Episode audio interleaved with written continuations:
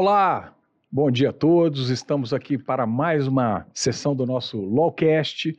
É, enfim, uma iniciativa aqui da nossa EBRAD, a nossa Escola Brasileira de Direito, em parceria com o Ecossistema Anima e com o Diário Associados, o Portal AI, o terceiro maior do Brasil, o, o Jornal Estado de Minas, Correio Brasiliense e demais é, empresas que integram esse grande ecossistema de comunicação. Hoje recebendo o nosso querido doutor Luiz Carlos, presidente da nossa querida Mais aqui em Minas Gerais. Muito prazer recebê-lo, Luiz Carlos. Ô, professor João, que alegria, prazer é meu. Fico muito sensibilizado aqui com a oportunidade, né, agradecido, né, com a oportunidade de estar aqui, de poder trocar essa algumas ideias contigo e ter aqui a sua companhia durante esses minutos que vão seguir aqui. Espero que seja muito produtivo. A alegria é toda nossa. É, Vossa Excelência é um dos grandes expoentes né, é, da magistratura, representante dessa magistratura aqui em Minas Gerais e também com renome aí nacional e até internacional. Tenho aqui alguns dados que vamos abordar aqui durante a nossa, a nossa conversa, não é? Mas dizer, viu, Luiz Carlos, que é um prazer imenso para nós né, recebê-lo aqui na EBRAD, no nosso querido Lawcast, é, que é uma iniciativa é, que visa, na verdade, assim, mantemos um papo jurídico, obviamente, mas de forma mais contraída, coloquial, que possa ser acessível não só aqui aos nossos estudantes da, da EBRAD, da Escola Superior de Direito, né, da, da Anima Educação, como também da nossa graduação, inclusive da Milton Campos. Vai aqui um abraço a todos os meus queridos alunos aqui da, da Milton Campos, da qual eu tenho a honra de ser presidente, ou estar presidente nesse momento, é, e também para toda a população brasileira que recebe o nosso Lawcast através do portal UAI. Bom, então, Luiz Carlos, como é que. Conta um pouquinho sobre a nossa vida, né? A gente estava é, batendo é, um papo aqui antes né, de começar, e muito interessante aí a sua infância, né, sua vida, a relação com seu pai. Conta um pouquinho para nós da sua trajetória. Nada, eu sou um homem comum, um homem desse tempo. É, eu tenho histórias de muito afeto na minha vida, né? Acho que fui, sou um homem de muita sorte. Nasci numa família muito carinhosa. Minha mãe professora, professora do ensino público é, por muitos anos e ela é, foi diretora de escola, foi também, depois dedicou-se mais à, atenção ao, a um público especial no final de sua carreira. Meu pai, um homem interessantíssimo, que passou por, por muitas experiências na vida, de, desde repórter de, de jornal aqui, que valeu a ele uma, uma, uma prisão durante a ditadura militar, em 64, né? É, ele era tinha como seus amigos e companheiros do jornal Fernando Mitre, Fernando Gabeira, o Enfio, Betinho. Gabeira que esteve aqui em Minas Gerais, Sim. né? Um bom tempo. Né? Verdade. Né? É, Meu pai também foi diretor de jornal e... naquela ocasião do, do Diário de Minas. Hoje é, é o, atualmente é o Hoje em Dia, não é? E, e, e, teve uma boa amizade com o Gabeira no tempo que ele passou por aqui. Pois é, pois é, deve conhecê-lo, aí deve ter essa passagem. E ele, depois disso, ele dedica-se a uma atividade comercial, né? Lembrava que cedo papai saía para ser era representante comercial, saía, viajava, saía no, no Volkswagen, saía de manhã cedinho, assim, quatro horas da manhã, voltava na sexta-feira, né? E eu, filho mais velho, ficava com a mamãe lá, e a mamãe ia para a escola, e eu ficava meio, meio que muito só, né? E ele sentia a minha inquietude, né? Então ele ia lá no, no quarto e falava assim: ó, se fica bem, que na sexta-feira o papai volta e vai trazer um trem gostoso. Oh, então eu brinco com os meus amigos por onde eu vou, né? Que os meus amigos vão viajar para você, traz um trem gostoso para mim. então, eles mal sabem do quanto que isso é, traz afetividade, né? É mesmo, não, remete à nossa infância, não é? E à nossa mineiridade é? também, essa expressão no trem gostoso. É, total, tem tudo disso, né? Mas papai depois ele ele, o papai fez direito, fez, foi fazer, veja que, que, que homem versátil, né? Foi fazer direito depois e formou-se já aos 45 anos de idade, estudou lá na Fadon, em Divinópolis, né? E depois foi, veio, fez um concurso para procurador autárquico da Minas Caixa. Depois fiz concurso para magistratura, foi magistrado por 22 anos, até Olha ele deixar, incrível. Quando não podia mais continuar na magistratura, né? Porque chegou a data da aposentadoria compulsória, né? Então, assim, essa minha formação lá, lá, dentro de casa, né, de uma educadora e de um homem versátil, de mil, de mil facetas, de mil ideias, né? Ele é um, um, um turbilhão de ideias, né? E eu, eu, particularmente, eu tive a oportunidade de, de, de vir para Belo Horizonte, que eu passei minha infância em Bom Despacho, e minha terra, um lugar onde meu coração está fincado. Terra né? também de uma grande promotora, uma pessoa maravilhosa, que eu deixo aqui também um grande abraço para a doutora Valma Leite. Grande é? amiga, é? grande amiga, verdade. Né?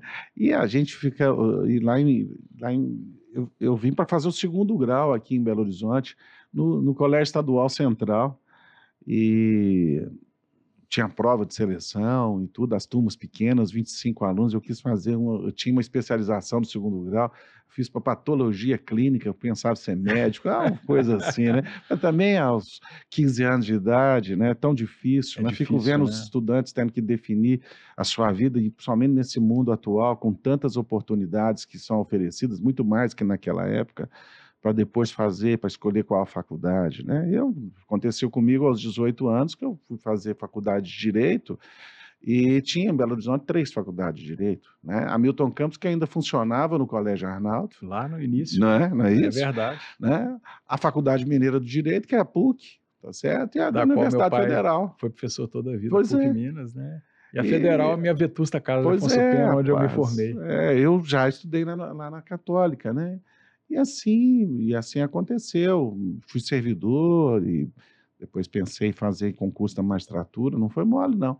Essas coisas não. Não tem nada sem dedicação, sem muita perseverança, né? Então, acho que é mais ou menos assim, um pouco dessa, dessa formação lá embaixo, dessa base. É uma história muito bonita, né, que presidente? É Porque, inclusive, mostra né, essa questão tão importante que é a família, não é? Essa relação familiar, esse elo, esse vínculo, né? que é algo que, que cria uma base, né? uma base para o desenvolvimento das nossas mais diversas facetas, né? a faceta profissional, a faceta afetiva, né? o nosso lado humano. Eu acho que é, eu fiquei muito, é, é, muito impressionado né, de você dizer que daqui a pouquinho, inclusive, vai almoçar com sua mãe. Oh, né? Isso é muito bacana, é. isso é muito bacana. E mande um grande abraço a ela. Obrigado. Né? Um grande abraço a ela.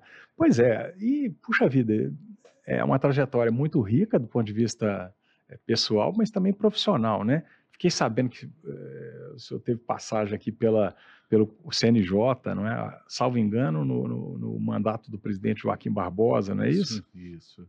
É, eu tive eu tive muita sorte na vida, né? E tive muita sorte também de quando entrei para a magistratura, de ter passado por alguns lugares que me trouxeram uma formação muito muito interessante. Eu acho que o, o, magistrado, o juiz, quando chega na comarca, e ele se permite entregar-se ali a conhecer o que é que quem é aquele público que ele vai dedicar suas decisões em primeiro lugar. Então ele se identifica para poder dar, uma, dar melhores decisões. Acredito que isso tenha acontecido. Pelo menos eu digo que eu passei pela comarca de Prados, lá no Campo das Vertentes, e ali eu respondia também pelos juizados de São João del Rei. Fiquei quatro anos nisto e foi muito rico para mim aquele encontro com aquele, com aquele público. Tenho certeza que eles foram muito mais generosos para mim do que eu para com eles. Era também um jovem, eu tinha 28 anos de idade quando ali cheguei, né? Depois eu fui para a Lagoa da Prata, que é na minha região, no Centro-Oeste Mineiro, e aí aprendi também que era muito, foi como foi bom eu ter passado pela minha região. Ali eu me identificava mais com as pessoas, conhecia, né? E nesses lugares eu tive a oportunidade de, de desenvolver algumas atividades com o apoio da comunidade e, e, integrando mais a figura do magistrado com os anseios e as necessidades mesmo que as pessoas tinham, né? É, isso acabou me, me deixando ligado com algumas iniciativas é, que me motivou a vir para Belo Horizonte, é, especialmente o projeto das APACs, né, o desembargador Joaquim Alves de Andrade, saudosa memória, insistiu muito para que eu deixasse Lagoa da Prata para estar aqui, vir para Belo Horizonte. Eu sou muito agradecido com aquela insistência dele. E ele me trouxe, eu tive a oportunidade, então, de trabalhar com um projeto de consolidação da metodologia e sua expansão. E nisso vem um encontro com o CNJ, um, um encontro assim, porque o CNJ eh, criou um, um departamento para monitorar o sistema penitenciário, o sistema prisional brasileiro, né, as medidas socioeducativas, as medidas de segurança. E o ministro Joaquim pediu ao hoje presidente do Tribunal Regional Federal, que então era conselheiro, é, Tribunal Federal Regional da, da, Segunda Região, o desembargador Guilherme Calmon Nogueira da Gama, para que fizesse aí uma. Um, conhecesse algumas iniciativas, e assim eu me encontrei com, com Guilherme aqui em Belo Horizonte, tratando de APAC, pensa bem, não é? E ele levou, e o ministro Joaquim entendeu que era importante a gente trazer essa proposta de dignidade da, do cumprimento das penas privativas de liberdade, levar a nossa experiência para o CNJ. E, e, experiências que têm sido muito exitosas, né? E, e, mostram que é possível, né? Sim, é uma, é, isso, é, isso vale um dia para a gente conversar é. muito, porque a, a, é um desafio. Mas é como eu te disse aqui, lá da formação, lá em Prados e lá em Lagoa da Prata, é o desafio da escuta. Acho que o magistrado que eh, se propõe a ouvir quem clama, né, e vai descobrir que as vítimas clamam, a mãe dos presos clama, né, os prisioneiros também, né, todos precisam ser ouvidos e é, é, serem ouvidos depende de acolhida, mesmo na prisão. É verdade. E essa acolhida é um pouco do que a metodologia são, são, pode são oferecer. seres humanos, né? são pessoas. E o que eu quero errado, deles, né? né? O que eu quero deles quando é, deixado ali? É a ressocialização é? que é tão almejada, né? Tão difícil, mas tão almejada. É, eu, eu... Isso aconteceu comigo. Acabei então indo para lá e tinha um projeto também que chamava Estratégia Nacional, chama Estratégia Nacional de Justiça e Segurança Pública, que era para dar o uh, cabo a, a processos que estavam é, dependendo de julgamento do tribunal do júri. O tribunal do júri tem essa complexidade, tem que convocar jurado, tem que ter refeição e tal, né? E tive a honra de, de, representar então o Conselho Nacional de Justiça nisso, porque aqui em Minas, isso também foi um componente, o, o, o então presidente é, Joaquim Herculano Rodrigues, ele, ele tinha nos escalado para cuidar dessa, dessas tarefas. E aí chegamos a fazer, fazíamos, chegamos a fazer mil, dois mil júris é, em um ano e meio aqui, e foi muito importante essa, essa estratégia. É uma estratégia não para buscar condenação, ou absolvição, uma estratégia de dar efetividade aos processos contra a vida que precisavam resolver. E aí foi muito interessante essa passagem lá, a convivência com o ministro Joaquim, em plena época de mensalão. Né? É, ele estava em muita evidência é. na ocasião, não é? É, muito interessante. Uma, uma, página muito bonita escrita pelo Supremo Tribunal Federal, Sim, né? Claro, é. eu estive ali, embora eu, eu estava no, no, no, puxadinho do Supremo, né, que era onde funcionava o Conselho Nacional de Justiça, mas tínhamos ali uma relação muito cordial, de muito aprendizado. Eu, particularmente, passei a nutrir uma simpatia muito grande pelo ministro, que por detrás daquela. Acabou se aposentando prematuramente, Sim, não é? É, mas eu acho que ele tinha um, um, uma, um, um problema de saúde Sim. ali, uma, uma fístula que, que, que o incomodava profundamente, e acabou com isso. Talvez isso, embora ele nunca tenha nos dito, né, tenha isso também contribuído pela, pela aposentação precoce, né? Eu acho que nos faz falta é. também. É. Ó, e Vossa Excelência tem realmente um prestígio muito grande, né? Eu queria registrar aqui que acabamos de receber a presença do ilustre Geraldo Teixeira da Costa Neto, né? Tá o diretor executivo aqui dos Diários Associados, de todo esse conglomerado de comunicação, né? Que... Para assistir aqui a palestra. Ixi, de aumentou a responsabilidade aqui agora. Mas é, essa essa sua experiência, né, presidente, ela é muito, muito interessante, inclusive nessa área penal, não é? Hoje em dia nós estamos vivendo assim, né, uma, tempos conturbados, não é? E, e, a sociedade parece que todo mundo agora quer discutir direito, né? Quer discutir cidadania e direito. É, é objeto dos nossos almoços, dos nossos jantares, das nossas reuniões de família. É, e eu queria abordar um pouquinho dessas, dessas claro. questões aqui, não é? Que estão é, aí na ordem do dia, né? Hoje em dia também tem se falado muito aí nessa questão da, da, da, da separação dos poderes, da, né, da harmonia e independência dos poderes, né? É, e essa sua experiência na área penal, ela, ela, é muito interessante, não é? Como é que o senhor vê essa, essa questão hoje da, da, da necessária, né? harmonia e independência dos poderes, que está lá no nosso artigo 2 da Carta Magna. Né? Eu, eu penso que o diálogo ele tem autoridade para qualquer assunto. Dialogar não é monólogo onde só um fala e o outro escuta. Dialogar é trocar ideias, é procurar entender o problema do outro. Né? Volto a dizer aqui lá da escuta. Quem escuta bem costuma decidir melhor. Então é entender o que, o que está acontecendo. Poucos minutos antes da gente começar aqui, eu brincava, até comentei contigo, que já tinha resolvido aqui alguns problemas de prisão né, o diretor do departamento penitenciário me ligando que tinha um problema de presas lá em Vespasiano, e o que, que eu achava, se podia trazer aqui para PIEP em Belo Horizonte, como é que era, me explicando que a superlotação que houve lá já diminuiu e, de fato, deixou de existir depois de uma ação nossa, e eu dizendo para ele, como é bom você me falar. Né? E diz para ele, faz o seguinte, já pode mandar para lá, depois você me manda o ofício, eu confio na sua palavra. É? Então, é o executivo falando com o judiciário, pensando nos melhores resultados da sociedade em coisas simples e banais, que parecem banais, do dia a dia.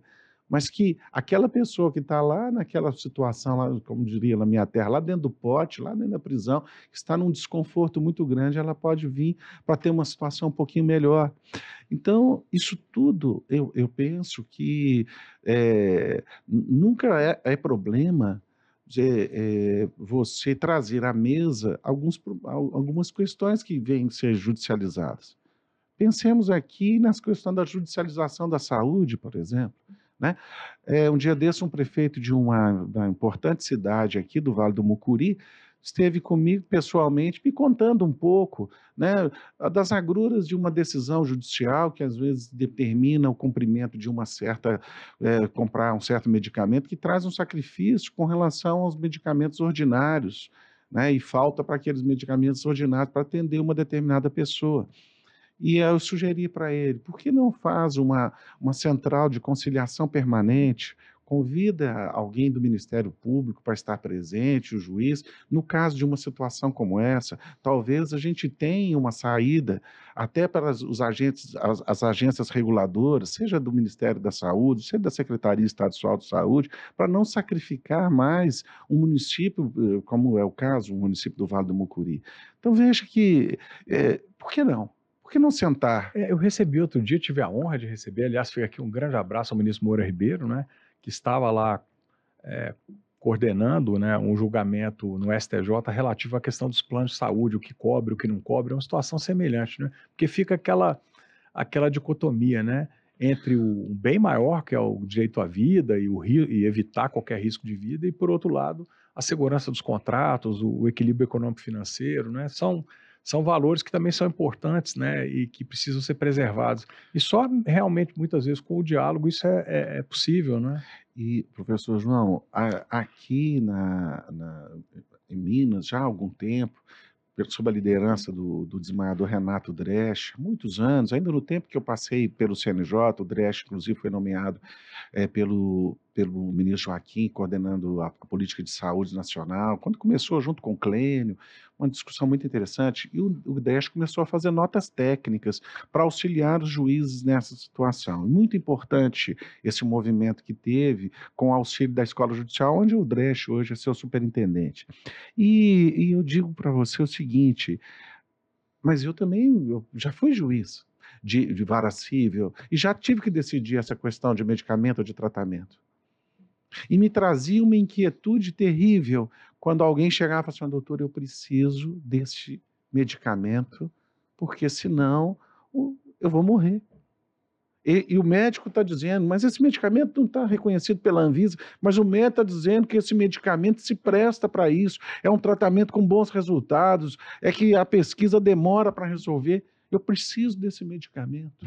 É, é aquela famosa é, evidência científica que muitos reclamavam aí durante a pandemia, que muitas vezes ela demora, não é? Sim, ela... mas e aí? O, o, tal teste duplo cego, não é? Não, mas pensa, pensa a angústia do juiz. É. E agora, o que fazer? Se não concede, o, o paciente vem a óbito e, aí, ele e, vai ficar com esse drama e, de. Se eu de, determinar, é. mas... Então, é a, a angústia é muito grande. É, decidir não, não é fácil. Né, não, né, ainda mais decidir assunto dessa natureza tão específica e em caráter liminar, que você não tem nem como fazer uma perícia para discutir isso ah, de uma forma mais profunda. E a minha esposa gosta de contar um caso, né, que quando eu ainda era juiz lá em Prados, e certa vez, numa manhã, numa manhã, numa, seis horas da manhã, um sujeito bateu na porta da minha casa e disse que era caso de vida ou morte, que precisava conversar comigo. E eu então falei, bom, vida ou morte eu vou conversar no fórum, né? E fui para o fórum naquela madrugada, manhãzinha, muito fria, lá do Vale, é, lá no, no campo das, das vertentes, né? E aí era um problema do neto dele que estava no hospital em Barroso e que precisava de levar para um CTI infantil. E o médico me traz um relatório dizendo que precisava de um, CTI infantil. E eu, então, vieram a parte me procurando, eu baixei uma portaria como juiz da vara da infância, né? Ao ativismo aí. Aí eu baixei uma. E como não fazê-lo? Né? Como juiz da vara da infância, determinei ao secretário de saúde do município para encaminhar para o CTI. O secretário me liga manda por fax. Naquela época não tinha outro recurso, né? Lá no... E aí me, liga, fala, doutor, tudo bem, mas eu não tenho vaga CTI nenhum, como é que eu vou fazer? O senhor vai me prender? Como é que vamos resolver?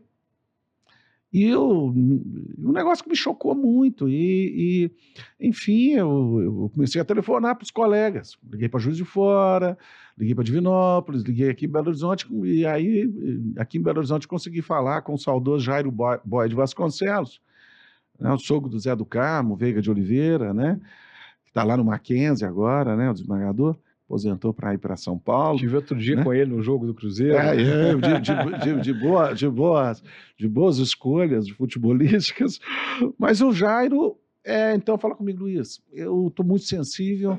Eu mandei montar um CTI lá no Odilon BR. Então, buscou um respirador de um lugar, do outro. Enfim, enfim, que precisou levar o menino. E foi um drama danado, não tinha, o médico falou comigo que não aguentava ir por, por, por ambulância, eu tive que requisitar um, um, um helicóptero. Enfim, o menino foi para o de Lombedes e, graças a Deus, salvou depois de 52 dias na UTI. O menino tinha seis meses de vida. Tá bom. Muito bom, né? Parece uma coisa quase que heróica, né? Mas o pai do menino voltou lá no fórum, lá em Prados, para me falar. Olha, queria te agradecer, trouxe o um menino, o menino agora é seu afilhado e tal. Eu fiquei muito encantado com o menino. Pudesse levar o menino para mim, né? Fiquei, fiquei apaixonado com o menininho. E me disse uma coisa muito importante, que eu vou lhe revelar aqui. Doutor, eh, haviam oito na fila, na frente dele. A decisão do senhor furou a fila de oito para ele entrar. E os outros oito? Então, eu, isso me trouxe uma inquietude. Falei, poxa, Dramas, será que eu né? fiz o melhor? Dramas humanos. E qual escolher? Qual que eu vou atender? O médico, imagina a situação do médico. Qual eu vou escolher para tentar salvar? salvar? Não é? Aí vem uma hora no juiz que ainda ele, talvez não, não fosse a melhor, mas o que fazer? E uma omissão que o pai fez também, porque aquele, aquele amor né, paterno, não é? é é, é, é, imesurável, né? E aí eu, eu, eu, eu, sempre penso nisso, e penso nos oito. É verdade. Sempre, isso me, eu carrego dentro de é. mim, isso, essa lembrança. Mas o que me conforta, ele era o meu. Ele era o que eu era tinha que decidir. Que tava, era o meu caso. Que tava, que tava eu não pedi para furar a né? fila de ninguém, eu preciso pedir para salvá-lo, para dar chance para ele se salvar. É assim. É, é, uma, é uma situação. E agora aqui, puxa vida, ó, o prestígio é total. O nosso CEO aqui da, né, da, da, do SBT, não é? ai, ai. Luiz, caro Luiz. Bom, exatamente. E, então, presidente, é uma é uma é uma situação que, que a magistratura tem que se deparar no dia a dia. É? Pensa é? bem. O senhor falou aí um pouquinho em ativismo. Eu acho que nesse caso não, não, não se trata basicamente disso, né? Porque, puxa vida, é a decisão no caso concreto, de acordo com, né, com as normas legais em vigor, mas tem existido ocasiões, e, e isso é que a sociedade vem, vem debatendo bastante, em que o juiz acaba fabricando a norma que ele gostaria que fosse, não é? Né? Então, se aquela lei não agrada, ele acaba é, e eu queria puxar esse gancho, por quê? Porque tem essa questão hoje das carreiras jurídicas, não é? do drama das carreiras jurídicas, uh, dessa alegação que a tecnologia vai acabar com, com, com a advocacia, com a, com a, própria magistratura, que os algoritmos agora, a inteligência artificial que vai acabar né, predominando, ou pelo menos reduzindo bastante a atividade é, é, jurisdicional, não é? Conversava com, com o ministro Toffoli, que chegou a comprar um, realmente, na época em que era presidente, é, todo um aparato de, de, de, de, informática que iria realmente acelerar sobremaneira a análise dos processos. Né? É, o senhor não acha que essa questão, não digo desse ativismo que o senhor se referiu, ou seja, que é uma decisão para resolver o caso concreto, emergencial, na hora, não é? que tem ali um clamor popular, mas Muitas vezes, o fato de, de, de, um determinado magistrado ignorar a letra expressa da lei e fabricar aquela regra que ele gostaria que fosse, isso não acaba desgastando um pouquinho a própria magistratura e a própria segurança jurídica que deve é, prevalecer, não é? inclusive para uma vida em sociedade, para o ambiente de negócio, para investimentos, não é? Não, isso aí são, são a gente precisa pensar nisso por partes aqui, né? uhum. né? Vamos pensar pelo final, né? Segurança jurídica é algo que, que é, é fundamental para o desenvolvimento do país, né? em tudo. Não é isso? Eu tenho uma segurança, uma tranquilidade jurídica, que esse é um assunto que está encerrado, é? para que eu possa fazer investimentos, para que eu possa é, é, Planejamento, é, planejar né? a minha, minha instituição, eu quero cre crescimento. Então, assim, eu acho que o Poder Judiciário, ele, ele, ele, ele tem essa consciência da responsabilidade da segurança, de, sua, de, de dar segurança às suas decisões. Né? Então, isso é, para mim é muito tranquilo quanto a isso. A, a questão relativa à, à interpretação e, e não aplicação de determinadas normas, eu acho que também pode ter um pouco a ver com o caso concreto sabe? Ainda ontem conversava com uma desembargadora sobre um caso concreto, especificamente ela comentando comigo sobre um assunto de estupro de vulnerável, dizendo que o, o é estupro, estupro, aquele famoso estupro presumido para menor de, de 14 anos, né? E até quando isso realmente tem essa, essa, essa ligação? Né? Eu, e, e, quando a pessoa já tem, inclusive, já tinha até filho com, com outro, e depois ela se submete, a pessoa passa a ser vítima de um, de um crime de estupro. Né? Então, eu, eu vejo que, que essas, essa, essa situação pode ser. É, nem sempre a melhor norma, naquele caso concreto, deve ser aplicada. Né? Então, eu acho muito difícil fazer esse tipo de comentário. Agora, é natural em tudo na vida de você ter é, uma, uma. Você, o julgador ele tem uma formação cultural. Claro, né? o, o, lado humano ele não consegue se despedir disso. Né? Nunca. Né? E, eventualmente, ele possa interpretar exatamente como uma situação como essas, né, que a, a norma não é a mais adequada a ser aplicada.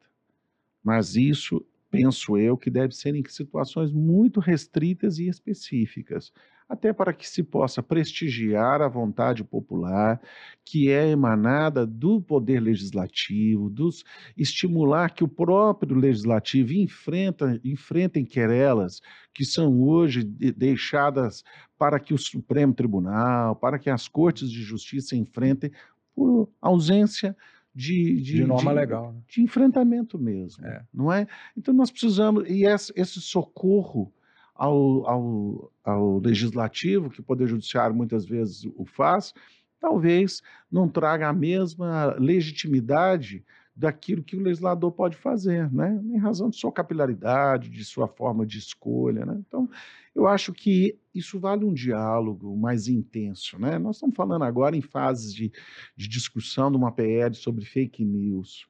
Né? Essa PL de fake news, eu acho que é fundamental ouvir o que o judiciário tem visto dessas situações de notícias falsas que são veiculadas aí em grupos de, é, de, de, mídias, né, diversas, de diversas naturezas, né, ele pode falar. Visite, visite os juizados especiais, porque são crimes de potencial de baixo, de baixo poder ofensivo. A quantidade de processo que existe, João, você não acredita. É impressionante. Por causa né? dessas coisas, dessas querelas do dia a dia é. ali, de, de grupo Ofensas, de WhatsApp. detrações. Pensa né? bem. É. Pensa bem. Eu brinco com os meus amigos que gostam muito de falar, na hora que estiver bebendo, viu, de noite, você deixa seu celular longe.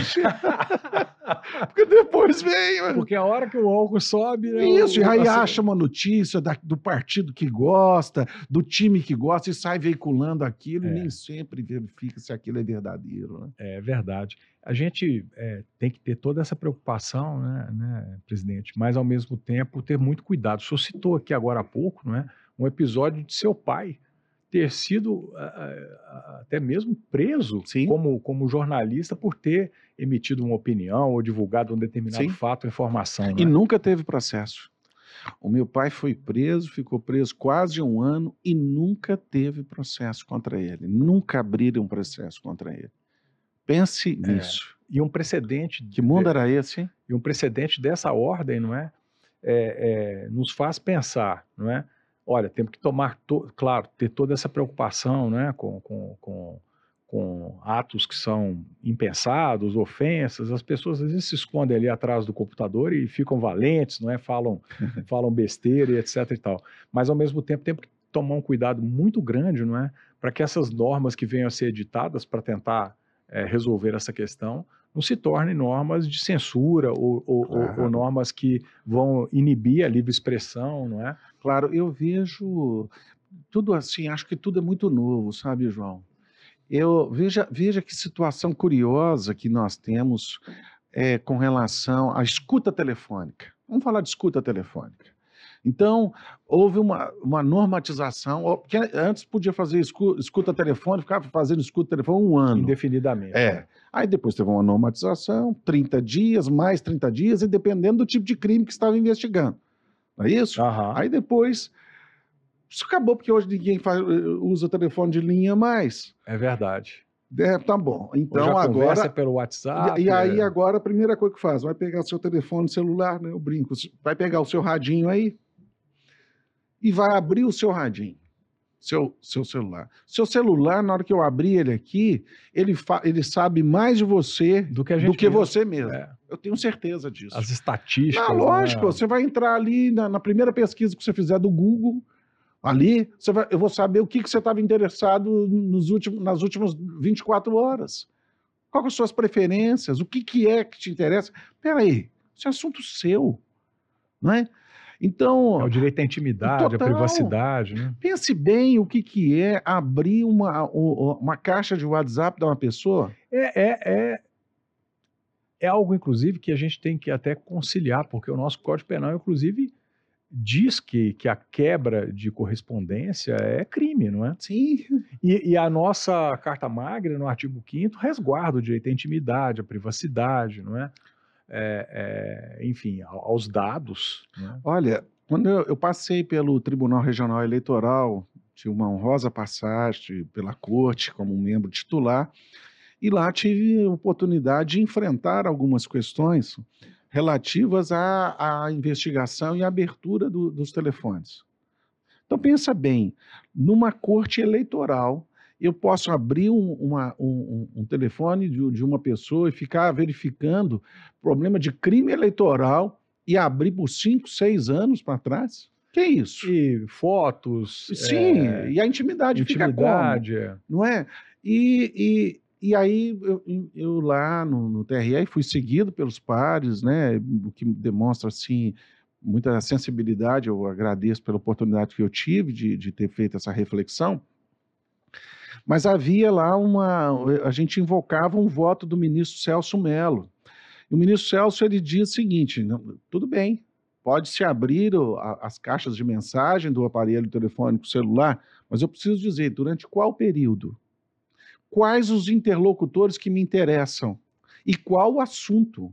E nada mais o restante não interessa, até essas, porque fica essas, fora do contexto. Essas investigações, que o, direito americano chama de phishing, né? Sim. Que, que na verdade não tem o que se investigar, né? Sim. Não tem o objeto da investigação, mas a pessoa a ser investigada. E aí vai devassando a vida da pessoa, a intimidade, a, busca né, de algum fato. Né? E eu fico pensando que as investigações não podem se limitar assim. Primeira coisa a se fazer é uma busca apreensão e a, a, a apreensão do telefone e a abertura deles. Né? Eu sempre fico com a seguinte reflexão, né? É, não, não se investigava de outra forma? Não tinha outra forma disso? Né?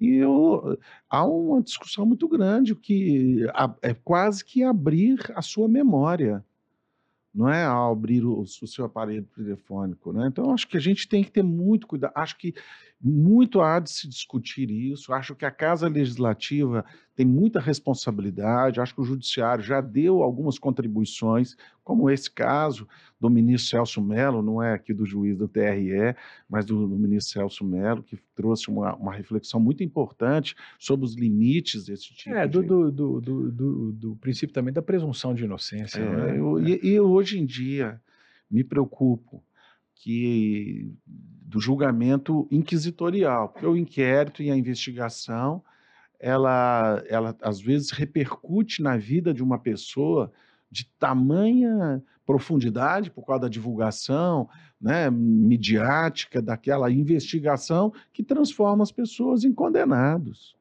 Né? E eu. E, a priori. E, que condena, e contra essa condenação, eu tenho qual recurso?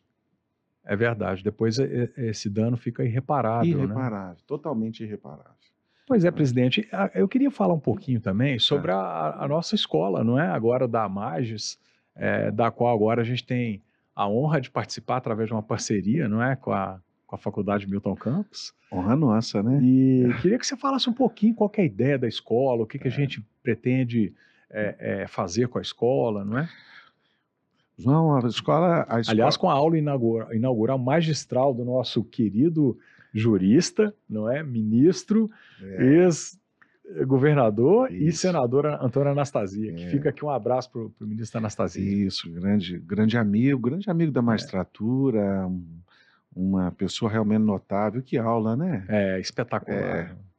É. Mas o... E que ele entrega, inclusive, a experiência dele como Sim, administrador poxa. público, justamente para evitar né, essas, essas é, vamos dizer assim, é, essas atitudes que muitas vezes são impensadas e, e, e a priori é, imputam a todo e qualquer gestor e político a pecha de, de desonesto, Isso, não é? E de é, malversador sob, da sob pena pública. de não ter motivação das As pessoas, pessoas de né? bem vão se afastando. Vão né? se afastando.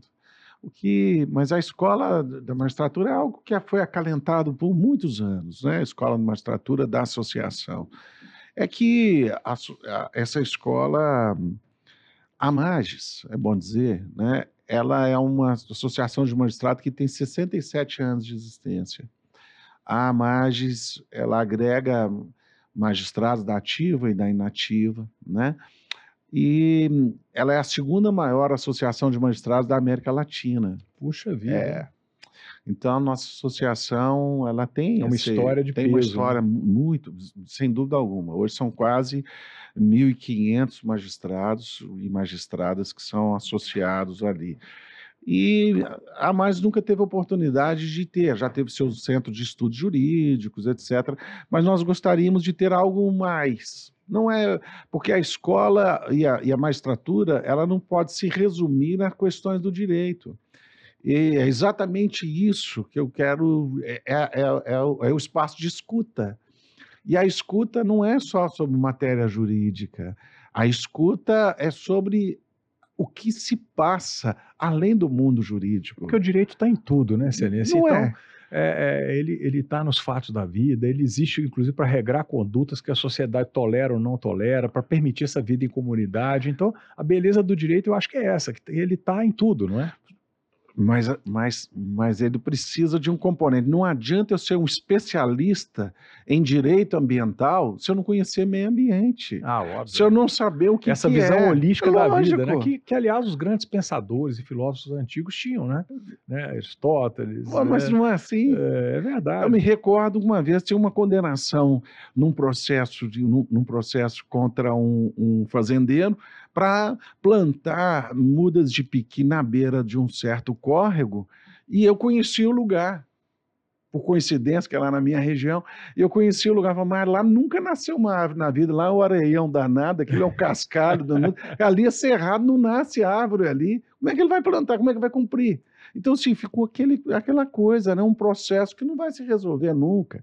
Então, é preciso a gente integrar, entender um pouco mais da nossa cultura, da mineiridade que falamos, que não é só a mineiridade da cultura, da, da, da culinária, do jeito mineirês de falar, né? mas os nossos hábitos, a nossa, a nossa maneira correta de ser. O mineiro gosta das coisas muito certas, né? nosso jeito de abordar, né? nossa boa escuta. E, e, é preciso da gente, a gente sempre estar. Então a escola, ela, ela não, ela, eu, nós pensamos numa escola que ela pode, que ela tem que ser muito além, muito além do que um uma ensino escola jurídico, né? muito além. E, e, é isso, né? Então, eu acho que ela veio em boa hora. Eu sou muito agradecido a você, especialmente, Ah, que pela isso. Para nós é que é uma honra, uma alegria. não, né? Imagina, a expertise e o nome que a Milton Campos tem ao longo de tanto tempo de trajetória. Estou lembrando aqui do tempo do Colégio Arnaldo, estou É ficando verdade. antigo, né? Então, mas é, é, uma, é, muito, é, é muito importante para nós. Isso nos legitima, nós nos sentimos acolhidos, confortáveis e sentimos assim que essa expertise que vocês têm vai- vão nos puxar, vão nos guiar para que a gente ofereça o melhor, para ter uma, uma contribuição que afete a magistratura de tal forma né, que possa contribuir para uma melhor prestação judicional e de um mundo mais pacificado. né? Nós temos que diminuir o nível de beligerância e de intolerância e ter mais um, um nível de pacificação e de, e de, e de projetos de recomposição de danos. Porque É verdade, e isso. nesse sentido, viu, viu, presidente, me ocorrendo aqui agora, Sim. vendo essa sua, essa sua visão mais ampla, não é? Conte não só com a Milton Campos, mas aqui falo também em nome da Anima Educação, com todo o ecossistema Anima, não é? Em todas as suas, as suas instituições, e também a EBRAD, a Escola Brasileira de Direito, eh, da qual também tenho a honra de, de, de ser presidente nesse momento. Então, fica aqui à disposição da magistratura, né, da MAGES, toda, toda essa, vamos dizer assim, essa, essa eh, gama né, de instituições e de, e de matérias que são ah, muitas vezes acessórias e que, Isso. e conexas aí a- a- ao mundo do direito. Né? Obrigado. E então não precisamos de assinar nada, porque nós Não, somos mineiros. aqui, Nós somos mineiros, vale o fio do bigode. já está aqui É. ó, o compromisso firmado aqui perante todos os nossos telespectadores. Né? Obrigado, João. Mas olha, é, eu sei que seu horário está um pouco apertado hoje, não é? A Isabela está Não, mas Me- não, né? não vai brigar. não Não. vai, não vai brigar Não, o papo comigo, tá bom. sua grande assessora, o papo tá gostoso, então eu vou desenvolvendo aqui, viu? E a hora que a gente tiver aí, né, realmente com, com o horário mais apertado, só me, só me avisar, não é? É, eu queria tratar um pouquinho agora é, dessa questão que a gente estava abordando é, antes de começarmos, né? Dessa, é, vamos dizer assim, dificuldade que a gente tem notado, né? No meio é, é, jurídico, de novas pessoas almejando ingressar na faculdade de direito, ser magistrado, ser advogado, ser membro do, do Ministério Público, essa, essas carreiras que sempre foram muito prestigiadas e continuam sendo, não é? Mas existem aí alguns temores, a tecnologia, é, é, é, o mundo moderno, é, essa, muitas vezes a insegurança jurídica, essas decepções, eventualmente, é, é, e esses fatos conturbados aí que acabam colocando em, em xeque o sistema é, jurídico nacional. O que você atribui, presidente? é, nós passamos por muitas turbulências do ponto de vista da força do Estado, né? E isso tem um pouco lá da lembrança do que o professor Anastasia disse, né? Aquilo que você falava há pouco aqui da desmotivação das pessoas de enfrentar cargos eletivos, né? De participar aí, ser prefeito, ser governador de estado, né? Quem é que quer isso exatamente? Sabendo das inúmeras dificuldades e barreiras, né? Então começa um pouco ali. Eu acho que reside também com essa desmotivação daquilo que as carreiras passaram a ter menos atratividade. E é verdade, a bem da verdade, carreiras como do Ministério Público e da Magistratura, elas estavam muito atreladas com a tranquilidade que a pessoa poderia é, conquistar após a sua aposentadoria, que seria a equiparação é, a paridade de, de dos, do, do, dos, dos proventos né, é. da magistratura com da ativa. Né? E isso vem, vem sendo quebrado ao longo do tempo. Além disso, é, porque hoje, hoje quem entra na magistratura ou no Ministério Público vai para a Previdência Comum. Tá certo? Previdência comum, se quiser, pode ter uma previdência privada, né? Para o futuro dele. Então, ele, ele é essa, é este o cenário verdadeiro que, que a pessoa tem. É, e, muitos reputam isso como uma vamos dizer assim, como um privilégio, como uma, como uma benesse, né? Mas na verdade isso tudo é que dá segurança para as pessoas, para as melhores pessoas, né?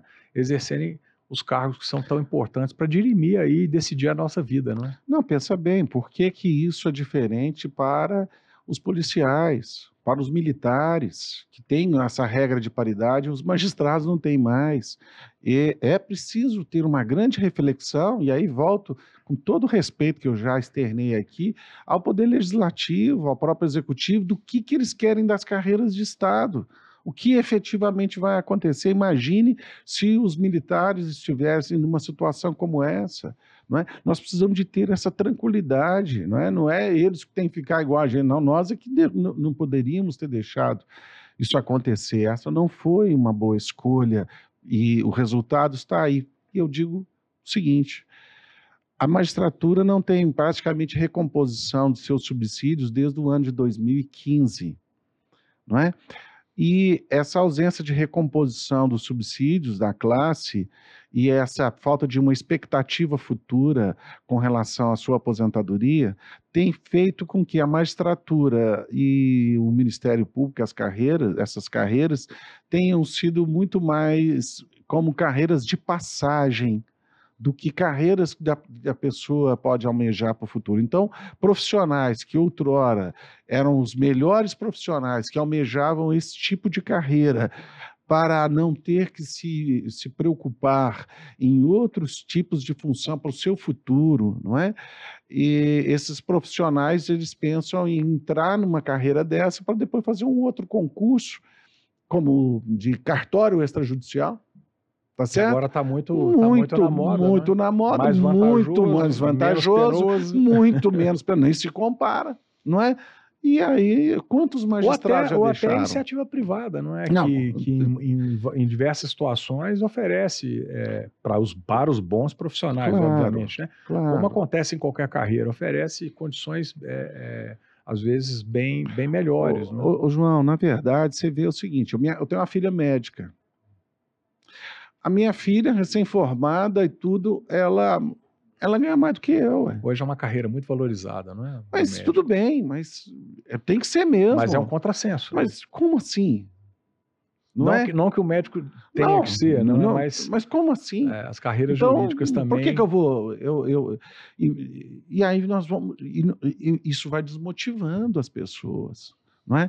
Então, eu, mas eu penso, sinceramente, que o Estado vai abrir os olhos para este momento não é? Um dia desse eu vi uma, no, no, Conselho Nacional de Justiça, a ministra Rosa chegou a dizer, poxa, mas tem 295 magistrados da ativa fazendo concurso para a Advocacia Geral da União.